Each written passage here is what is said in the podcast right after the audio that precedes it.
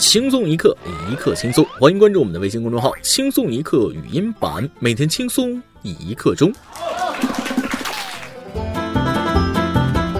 为什么五二零除以三除不尽？有人说了，因为爱情是容不下小三的。我觉得不对啊，因为小三那是永远除不尽的。大家看啊，五百二十除以三等于一百七十三点三三三三三三三三，前面一个七，后面全是小三。所以女同胞们切记啊，男人的老婆虽然只有一个，但你后面的小三很可能有 n 个。各位听众，大家好，欢迎收听由网易新闻首播的每日轻松一刻。您通过搜索微信公众号“轻松一刻”语音版了解更多奇闻趣事。我是在微信上给自己发了五二零红包，但被提示不能给自己发红包的主持人大波儿。刚过了五二零，又是五二一，这两天都是充满了爱的寓意啊。不过大家可能不知道啊，这两天呢，虽然都是用来表达爱意，本质上却是有很大的区别。简单的说，就是男的向女的表白是五二零，女的向男的表白是五二一。嗯，至于原因嘛，各位老司机都懂。估计五二零当天，不少听众网友都出去和对象约会去了。我那天晚上也去了，高档饭店，浪漫奢华，菜品高端，夜景繁华，我就在那条街上卖花。突然想问问大家，五二零当天你给对象发了多少钱的红包啊？是五块零两毛，还是五十二点零？转五二零的就别说话了，我没你这么有钱的朋友。然而，下面这位老哥按照每个女生发五二零的标准，他能同时发给一千人。不过，这个人比较专一，五二零当天他给一个人发了五十二万，但好景不长，分手了。这笔钱该怎么办呢？容我为大家娓娓道来。话说，大概两年之前，广州男子张某与女子林某恋爱。两人恋爱期间，张某向林某多次转账，总共两百零二万元，双方没有签订借款合同或借据。其中，在二零一八年五月二十一日，张某向女友转账了五十二万元。三个月后，两人分手，双方就往来款项产生纠纷。张某起诉女友，要求归还借款。法庭上，女友认为五月二十一日张某向她转账的五十二万元是我爱你特定含义的表达，因此不同意归还。但法院认为五二零在现实生活中确实有特殊含义，但五十二万元金额与五二零含义相差较大，最后判决林女士应当归还这笔款项。五十二万，这是什么后浪情侣？母胎单身的我流下了不争气的泪水。快三十年了，除了我妈，别的女人一分钱我都没收到过。所以，咱们的每日一问就提前来了：你收到过最大的红包是多少钱呢？有没有人送上让你铭记一生的礼物呢？管他男人女人，我怎么就没遇到对我这么大方的人呢？谁要给我发五十二，搁我这儿就只有合葬，没有分手啊！说了多少次，转账的时候，如果男方想留一手，一定要补上一句话：“这是你要的钱。”但女方想破解也很简单，可以回一个“亲爱的，谢谢你给我的节日礼物”，锁定赠与性质。当然了，像这种数额较大，几十万、几百万，虽然五二零具有特殊含义，但法律上可没有这种规定。五二零就是一个很平常的日子，该还还是要还的。有钱人的浪漫，咱们也就有帮着数到底转了多少钱的份儿。罢了罢了，下一条。大额红包有丧失财产的风险，而小额红包就有可能威胁到生命安全了。话说五月二十日，吉林一女子当天收到了老公的红包，拆开后看到金额五十二点一，当时就掉脸子了。一般人生生气也就罢了，这女的猛，顿时是暴跳如雷，对着老公的头就是一顿暴锤，一直打得他头破血流。女儿听到动静，看到父亲头部流血，赶紧帮着止血。此时的妻子还不忘拿手机录视频，一边录一边骂：“给我发五十二块一，你不嫌磕碜，我都嫌磕碜。让你发五十二点一，刺激我，这就是给我发红包的代价。”敢问这位女士，你老公还会想到给你发红包？你给啥了啊？五二零本来就是爱人之间共同的节日，什么时候变成单方面的索取了？就是为了去抖音、朋友圈炫耀你那不值一提的虚荣心吗？现在有些人就觉得别人给他发红包那是理所当然的。我可没单说女的啊，这事不分男女，为你付出那是爱你，不管多少也是付出了，不知感恩还拳脚相加，气都冷啊！我们男人什么时候才能真正站起来？那不发会不会就没有血案了呢？不，你想多了，不发那可能是命案呢。其实吧，五二零这种节日就是商家制造的一个噱头，让花钱有个理由。大家有心意可以表示一下，就算没过这个节日又能怎样呢？爱一个人就在这一天吗？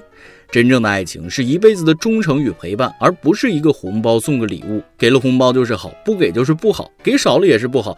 我觉得有这个心意就挺好，不要在乎多少。爱情的事那是能用金钱来衡量的吗？我也就是这么说说啊。要是用我这番话去怼女朋友，嗯，可别怪我。各位男同胞，好自为之。下面要说的这件事儿还是和爱情有关，算是一个美好的小插曲。亡灵当天，河南周口的张女士和丈夫凌晨五点便到民政局排队领结婚证，排队四个小时才领到。回家后，张女士还拍了一个领证官宣的视频。因为起床太早，回家后两个人便去补觉了。没想到醒来一看，放在沙发上的户口本和拍的照片都被家里养的小狗撕碎了，一片狼藉呀！好在结婚证放在了桌子上，没有被撕碎。没毛病，狗吃狗粮，单身狗当然要吃结婚证这种狗粮了。虐狗虐出事儿了吧？看来狗都觉得你俩不合适。可话说回来了，人家郎才女貌天生一对，轮到你一个妖精来反对？你看人家洗洁精从来就不反对，都是妖精，差距怎么就这么大呢？误会误会啊！其实狗狗是好意，万一以后离婚还得先补办结婚证，说不定补着补着就不离了呢。祝你们百年好合吧。最后再给广大男士们分享一则奇怪的知识，这毕竟是传男不传女，可得小心点。话说，家住长沙三十多岁的赵先生近日在医院查出脑出血，医生询问病史，得知赵先生从两年前开始多次出现一上厕所就莫名晕倒的情况，所以经常把头部摔伤。医生诊断其为排尿性晕厥，俗称尿晕症。医生表示，这种病与神经血管舒张不良有很大关系，该病多发于青壮年男性，晕倒后容易导致伤残，建议反复出现这种症状的病人尽量使用蹲便。还真是增加了奇怪的知识。有网友居然说这位大哥晕针，过分啦！不过身为一个男性，蹲着上厕所确实有点尴尬啊。不过考虑病情呢，也不能顾及那么多了。实在不好意思，建议戴头盔上厕所，确保万无一失。每日一问：你收到过最大的红包是多少钱呢？有没有人送让你铭记一生的礼物呢？